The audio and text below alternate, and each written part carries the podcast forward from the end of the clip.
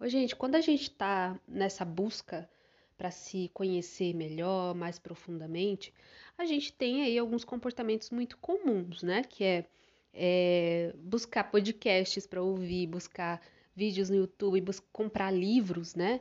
Para se desenvolver. E uma coisa que a gente vê muito em todos esses conteúdos que a gente consome é a gente aprender a se acolher. Então, acolhimento, autocompaixão, né? Só que a gente acredita, por conta de toda essa esse, essa nossa vida muito frenética, a gente acredita que acolhimento ou autocompaixão é sinônimo de ser alguém é, fraquinho, alguém que se vulnerabiliza muito fácil. Inclusive, os símbolos que nos rodeiam eles trazem ainda mais essa confirmação de que coragem é você ser um trator, é você passar por cima das pessoas, é você ser bravo, é você é, ser arrogante, né? Ainda que a gente particularmente, individualmente, a gente não concorde com isso, ainda assim, no inconsciente coletivo, que todo mundo compartilha, né? A gente acaba é, pegando essa percepção e agindo né, de acordo com ela mesmo que a gente não perceba. Por isso que é importante ficar atento. Tem um símbolo na carta, na, nas cartas do tarô, que é a carta da força, que tem um homem muito forte, né, segurando um leão. O leão tá bravo, né, e ele tá ali dominando o leão. Essa carta simboliza coragem, simboliza saúde, né? Para você ir buscar o seu alimento, para você ir trabalhar, sair de casa com seus, né, estabelecendo aí as suas metas e indo atrás delas, você precisa de coragem, você precisa de saúde, né? Então, essa carta indica que é saúde, que é coragem. Mas de onde que vem essa coragem de acordo, de acordo com esse símbolo? Essa coragem, ela vem do coração. Essa coragem vem de uma percepção sentida do que, que faz sentido. Sentida do que faz sentido é ótimo, né? Mas é exatamente isso. É, é o que você sente que você precisa fazer. E muitas vezes, para você saber, para você ter clareza do que, que você precisa fazer, você precisa primeiro se vulnerabilizar. E não é sair por aí contando os causos da sua vida e dizendo para todo mundo o que você está passando para as pessoas te ajudarem. Não. A vulnerabilidade ela começa em você. Você só consegue buscar uma ajuda muitas vezes, você só consegue ir em direção a um acolhimento do lado de fora quando você já está se acolhendo. Né? Quando você já se sente segura, seguro em si mesmo para se acolher. E aí você consegue, porque a partir de agora você já tem esse apoiador que é você mesmo, você consegue então ir em direção a uma ajuda. Então, é, quando a gente enxerga essa palavra vulnerabilidade como algo ruim, a gente não consegue se vulnerabilizar nem para a gente mesmo. E o que, que é se vulnerabilizar? É você enxergar as suas verdades, não que é a verdade última, não que é a verdade absoluta, mas enxergar o que você sente de verdade, ainda que seja feio, entre aspas, mas que aquilo vai trazer uma consciência mais ampliada sobre o seu momento, sobre a sua história, sobre você mesma nesse momento, com os desafios que você tem que enfrentar agora. Então, se acolher o acolhimento não é você ficar passando a mão na sua cabeça. Não é você se colocar como vítima nas situações. Se acolher é muito prático. É se ad é admitir, é realmente admitir para si mesmo, para si mesma o que você está sentindo. O que, que você está sentindo? Por que, que você é, tem essa dificuldade de se colocar em situações novas? Por que, que você sente tanta insegurança quando se trata de determinadas situações ou determinadas pessoas? O que, que te causa tanta angústia quando você vê alguém conquistando algo e você não? realmente é aquilo que você quer para você, ou você está seguindo os passos dos seus pais, ou a voz da sociedade está aí falando o que, que é bom, o que, que não é, o que, que é mais requisitado ou não. Então percebe que Quando a gente não se volta para si, quando a gente não admite as nossas verdades, que não é absoluta, novamente falando, mas é realmente reconhecer o que está acontecendo dentro de mim, o que, que, o que, que isso está querendo me dizer.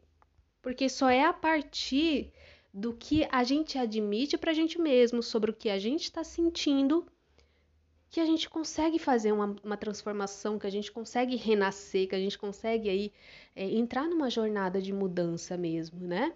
Porque se a gente ficar aí se co colocando sempre uma máscara, até pra gente mesmo, como que a gente vai conseguir entender o que, que realmente a gente precisa fazer? Ou o que realmente faz sentido pra gente? E pode parecer óbvio isso, gente, mas é, grande maioria das pessoas tá no lugar de ter medo das próprias verdades Novamente, não é uma verdade absoluta, mas o que realmente está acontecendo dentro de você. Né? Se você sentir insegurança, ok, eu não vou ficar caçando necessariamente, racionalmente, o porquê eu estou me sentindo insegura, mas se permitir estar naquele lugar, se permitir estar do seu lado sentindo aquilo. Né? Isso é se acolher. Né? Eu vou ficar ali, Flávia, a, a vida inteira nesse lugar de de, de insegurança, esse lugar de incompreensão de mim mesma e da minha caminhada, o caminho para onde eu quero ir. Não, não é assim. Quando você se permite estar nesse lugar, você começa a acessar uma percepção diferente do que até então você estava é, produzindo sobre si mesma, né? Então, muitas vezes a gente tem medo de olhar para nossa raiva porque a gente acha que a gente é, precisa se definir. Ah, não, não vou olhar para isso, eu vou tentar mudar o meu estado, né, o mais rápido possível. Eu quero ir para alegria, eu quero ir para felicidade, eu quero ir para o amor, né? E eu não quero ficar na raiva, porque quem tem raiva é uma pessoa ruim. E não necessariamente, não, gente. Estar é, atenta ao que você está sentindo é muito importante, porque dentro é, da, no, do, da nossa emoção não existe isso. Não existe esse moralismo, entende? A emoção existe e ponto final. Não existe o moralismo. Então, o acolhimento, ele tem a ver com essa essa necessidade de você não ficar colocando moralismos no que você sente.